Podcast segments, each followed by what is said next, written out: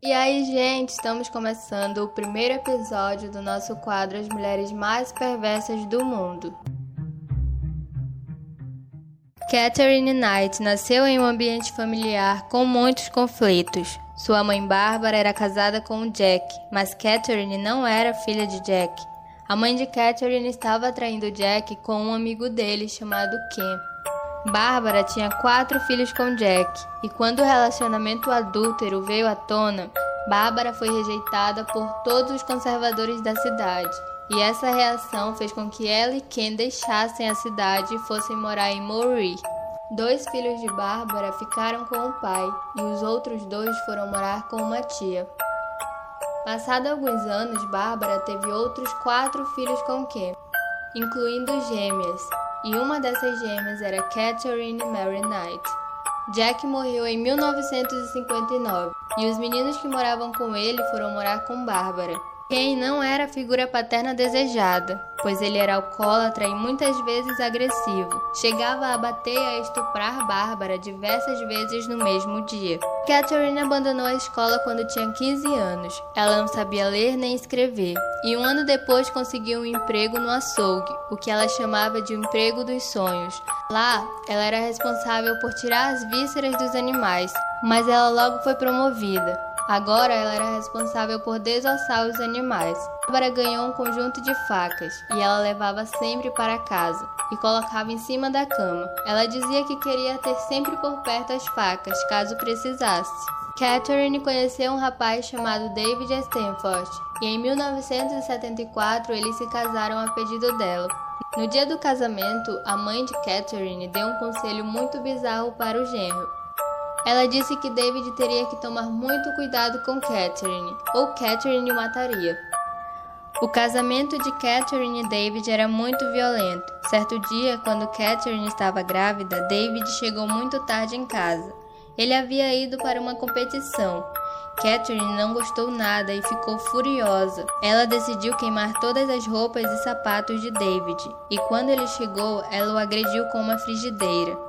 David fugiu para a casa de um vizinho. Depois foi tratado por uma severa fratura no crânio. A polícia quis acusar Catherine, mas ela mudou seu comportamento e fez com que David tirasse as acusações. Em 1976, logo após o nascimento de sua primeira filha, David deixou Catherine por outra mulher. Catherine não aceitou e ficou morrendo de raiva. Certa vez, ela foi vista empurrando o carrinho do bebê violentamente de um lado para o outro. Catherine chegou a ser internada. Ela havia sido diagnosticada com depressão pós-parto. Depois de ser liberada do hospital, Catherine foi até uma ferroviária e colocou a filha de dois meses nos trilhos. Um homem que passeava por lá, conhecido como Velho Ted, resgatou o bebê poucos minutos antes do trem chegar. Mas não para por aí. Catherine pegou um machado e foi à cidade ameaçando todas as pessoas que ela via pela frente. Catherine foi presa e novamente internada. Aparentemente recuperada, Catherine foi liberada no dia seguinte. Poucos dias depois, Catherine cortou o rosto de uma mulher com uma faca e exigiu que a mulher a levasse até a casa de David. A mulher conseguiu escapar ao parar em um posto de gasolina e Catherine foi levada novamente ao hospital psiquiátrico. A polícia informou David de tudo o que havia acontecido. Ele deixou sua namorada e se mudou junto com sua mãe para a casa de Catherine. Catherine, David e a mãe de David foram morar em um subúrbio. Um tempo depois, Catherine começou a trabalhar em uma fábrica. Depois ela teve outra filha e vários namorados.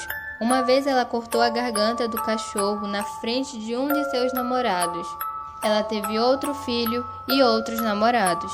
A Catherine iniciou um relacionamento com John Price, um homem casado e com três filhos. John era considerado um cara incrível, e mesmo com a reputação violenta de Catherine, ele não hesitou em ir morar com ela e ainda levar seus filhos. Mesmo morando com Catherine, John não queria casar com ela. Eles tiveram uma briga muito violenta por isso. Catherine, movida pelo ódio, decidiu que enviaria um vídeo mostrando todos os itens que John Price supostamente havia roubado do seu trabalho. Ela fez o vídeo e enviou para o chefe de John. O chefe de John não teve escolha e mandou John ir embora. John foi demitido da empresa que estava há 17 anos. Naquele mesmo dia, John decidiu terminar tudo que ele tinha com Catherine e a expulsou de casa.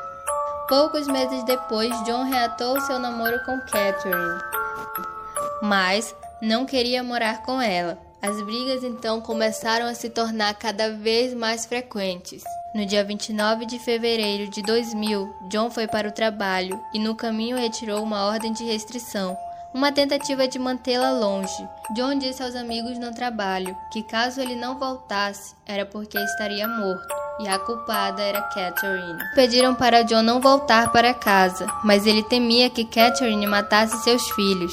Em casa, John descobriu que os filhos estavam na casa do vizinho, amando de Catherine. Às 6 horas da manhã no dia seguinte, um vizinho ficou preocupado porque o carro de John ainda estava na garagem e ele já deveria estar no trabalho. Como John também não chegou ao trabalho, seu chefe decidiu enviar um funcionário para ele ver se estava tudo bem. O funcionário e o vizinho bateram na janela do quarto de John. Ao verem sangue, chamaram a polícia. Os policiais arrombaram a porta dos fundos e encontraram o corpo de John. Catherine também estava lá. Ela estava em coma, pois havia tomado vários comprimidos. Enquanto John dormia, Catherine o esfaqueou com uma faca de açougueiro 37 vezes. Mas antes de morrer, John tentou escapar. Ele até conseguiu abrir a porta da frente, mas foi arrastado de volta para o corredor. Catherine havia esfolado e pendurado a pele em um gancho de carne na arquitrave de uma porta na sala de estar. Ela decapitou John e cozinhou parte do seu corpo, servindo a carne com batata assada, abóbora e até mesmo com molho. O jantar seria servido para os filhos de John, o que não aconteceu. Catherine arrumou o corpo de John, colocou o braço esquerdo dele em uma garrafa vazia de refrigerante e as pernas cruzadas. Catherine deixou um bilhete em cima de uma foto de John. O bilhete estava manchado de sangue com pequenos pedaços de carne. No julgamento, os advogados de Catherine queriam alegar amnésia e dissociação, embora considerassem sã. Dois psiquiatras concluíram que ela sofria de transtorno de personalidade. Quando uma das testemunhas descreveu a esfolação e a decapitação, Catherine ficou histérica e precisou ser sedada. O juiz considerou Catherine culpada pelo crime. Ela foi sentenciada à prisão perpétua, sem direito a condicional. O juiz ordenou que os papéis de Catherine tivessem marcados com a frase nunca será liberada. Foi a primeira vez que uma mulher recebeu essa sentença na história da Austrália. E é isso, gente. Eu vou ficando por aqui. Esse foi o nosso primeiro episódio. Se você quiser mandar sugestões, é só ir lá no Instagram.